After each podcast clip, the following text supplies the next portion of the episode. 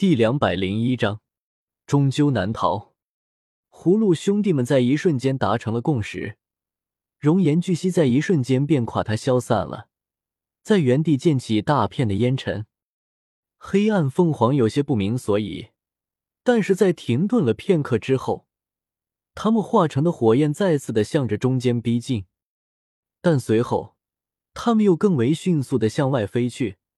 似乎烟尘中间有什么可怕的东西一般，原本正在四散的烟尘，好像是时间倒流了一般，迅速的朝着中心缩去。烟尘散尽，此时出现在众人眼前的，乃是一个巨大的葫芦，在葫芦的表面上还镌刻着一些花纹。仔细看来，这花纹的模样，不正是葫芦兄弟们武魂的模样吗？那葫芦横立在半空中，葫芦口是开着的，从中间传出来一股无与伦比的吸力，那烟尘就是被吸进了葫芦之内。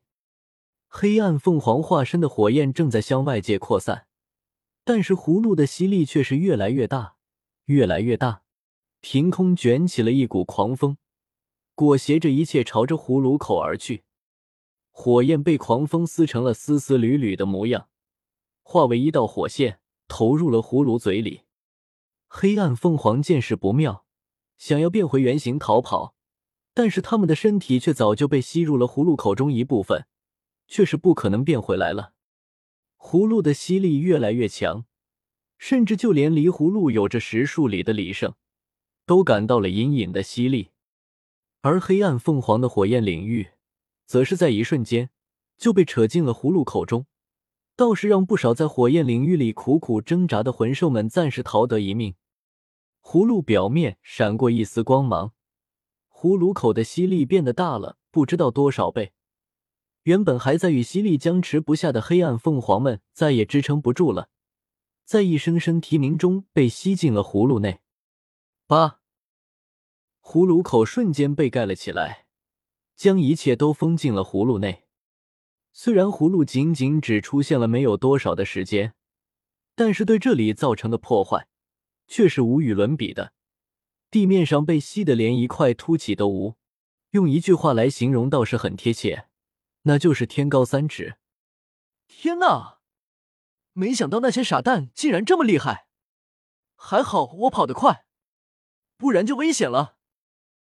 李胜站在远处看着那巨大的葫芦，感叹了起来。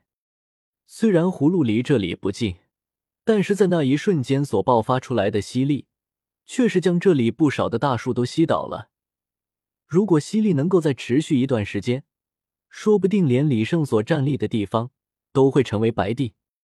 哈哈，韩寒，哈哈！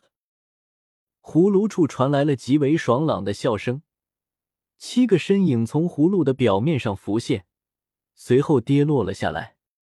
经历过这么艰苦的战斗，葫芦兄弟们甚至连站立的力气都没有了，但是他们的心情却是久违的开心了起来。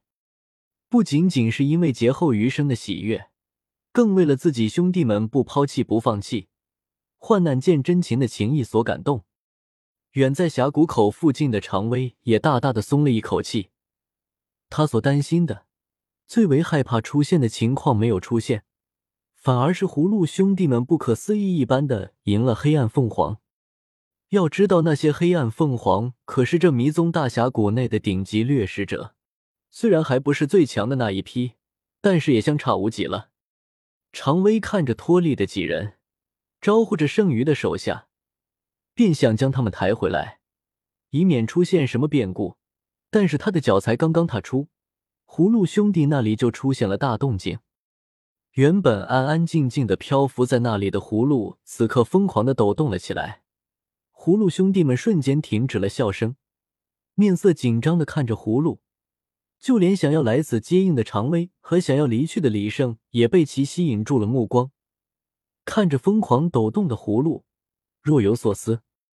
在万众瞩目之中，葫芦在经历了数次的剧烈抖动之后，便安静了下来，一动不动了。常威放下了心来，招呼着手下，迅速的赶往葫芦兄弟的方位。李胜也转过头去，这里没有什么可看的了。葫芦兄弟们也放松了起来，看来应该是不会再出什么问题了。但随后他们的脸色突然变了起来，似乎是发生了什么令人难以置信的事情。卡卡卡卡，葫芦的表面突然裂出一条条的裂缝，透过裂缝隐隐可以看到黑红色的火焰在其中翻腾。不！葫芦兄弟们大吼着，但是却丝毫无济于事。葫芦还是在他们绝望的表情中碎裂了开来。轰！葫芦整个的炸碎了开来，难以想象的爆炸和高温冲击席卷了四面八方，在葫芦爆炸的地方，甚至原地腾起了一朵黑色的蘑菇云。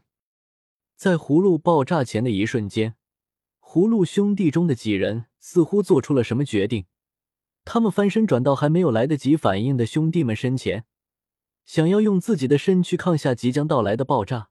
为自己的兄弟们增加一点活路，不过葫芦爆炸的威力实在是太猛烈了。